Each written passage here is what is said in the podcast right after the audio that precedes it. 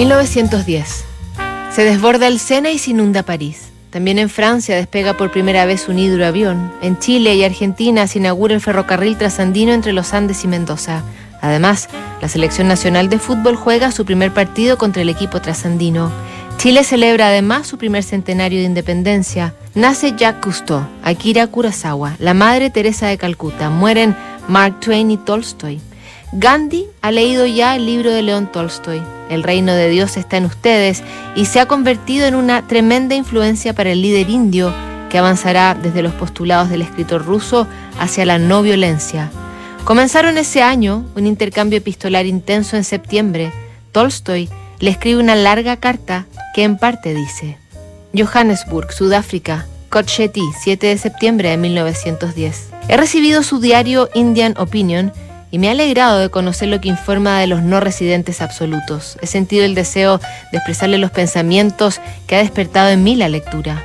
Cuanto más vivo, y sobre todo ahora que siento con claridad la proximidad de la muerte, más fuerte es la necesidad de manifestarme sobre lo referente a lo que más vivamente interesa mi corazón y sobre lo que me parece de una importancia inaudita. Es, a saber, que lo que se llama no resistencia resulta ser, a fin de cuentas, la enseñanza de la ley del amor, no deformada todavía por interpretaciones mentirosas. El amor, o en otros términos, la aspiración de las almas a la comunión humana y a la solidaridad, representa la ley superior y única de la vida, y eso cada uno lo sabe y lo siente en lo profundo de su corazón. Nosotros lo vemos muy claramente en el niño. Lo sabe todo el tiempo en que permanece fuera del engaño, de la trama de la mentira, del pensamiento del mundo. Esta ley ha sido promulgada por todos los sabios de la humanidad, indios, chinos, hebreos, griegos y romanos. Ella ha sido, yo creo, expresada lo más claramente por Cristo, que ha dicho en términos exactos que esta ley contiene toda la ley y todos los profetas. Pero hay más. Previendo las deformaciones que amenazan dicha ley, ha denunciado expresamente el peligro de que sea desnaturalizada por las gentes cuya vida está entregada a los intereses materiales. Tal peligro radica en que se creen autorizados a defender sus intereses por la violencia o, según su expresión, a devolver el golpe por golpe, a recuperar por la fuerza lo que ha sido arrebatado por la fuerza, etc. Él sabía, como lo sabe todo hombre razonable, que el empleo de la violencia es incompatible con el amor, que es la más elevada ley de la vida. En realidad, en cuanto la resistencia por la violencia ha sido admitida, la ley del amor queda sin valor y ya no puede tenerlo más. Y si la ley del amor queda sin valor, no hay ninguna ley, excepto el derecho del más fuerte.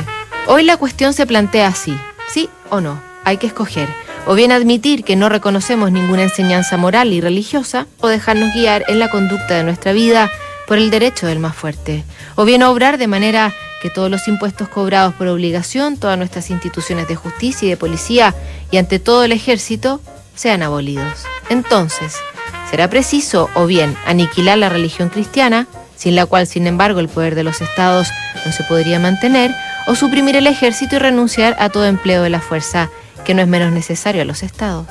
Esta contradicción es observada por todos los gobiernos, tanto por el de ustedes, británico, como por el nuestro, ruso, y por instinto de conservación ellos persiguen a los que la descubren, con más energía que a toda actividad enemiga del Estado. Nosotros lo hemos visto en Rusia y lo vemos por lo que publica su periódico. Los gobiernos saben muy bien dónde está el más grave de los peligros que amenaza. Y no son solamente sus intereses los que ellos protegen tan vigilantes. Ellos saben que combaten por el ser o no ser. León Tolstoy. Dos meses después, moriría Tolstoy y su influencia permanecería en toda la filosofía y el legado de Mahatma Gandhi. Revisamos más cartas mañana en Notables.